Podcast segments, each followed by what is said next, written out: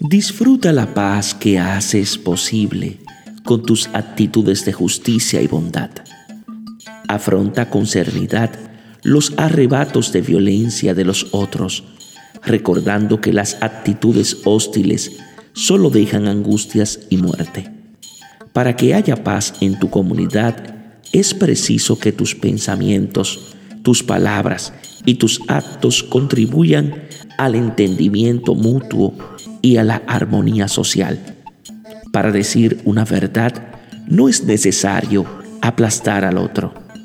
Hay que decirla amorosamente para crear así condiciones de paz. No puede aceptarse otro bien mejor ni poseerse otro más provechoso que la paz. San Agustín de Hipona. Dios os bendiga en sabiduría y en santidad.